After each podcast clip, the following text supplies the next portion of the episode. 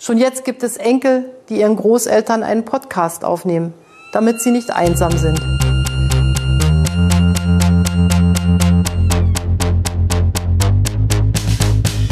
Okay, wir machen jetzt den Podcast. Ich heiße Martha und ich bin 10 Jahre alt und ich wohne in Kosovo. Und ich sage euch mal was. Toilettenpapier gibt's hier genug.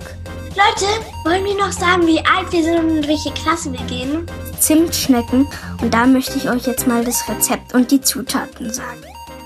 Na, ist langweilig zu Hause? Es gibt ab Donnerstag einen neuen Podcast. Mit dem können sich Kinder die Zeit vertreiben, indem sie den Podcast hören, aber auch indem sie ihn machen.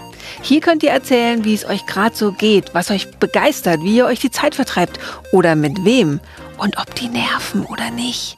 Kinderland ist von Kindern für Kinder. Wir hoffen, ihr abonniert euch den Podcast gleich. Es gibt ihn einfach überall, wo es Podcasts gibt. Und wir hoffen auch, Corona hat verstanden, dass es abhauen soll. Bis zum nächsten Mal.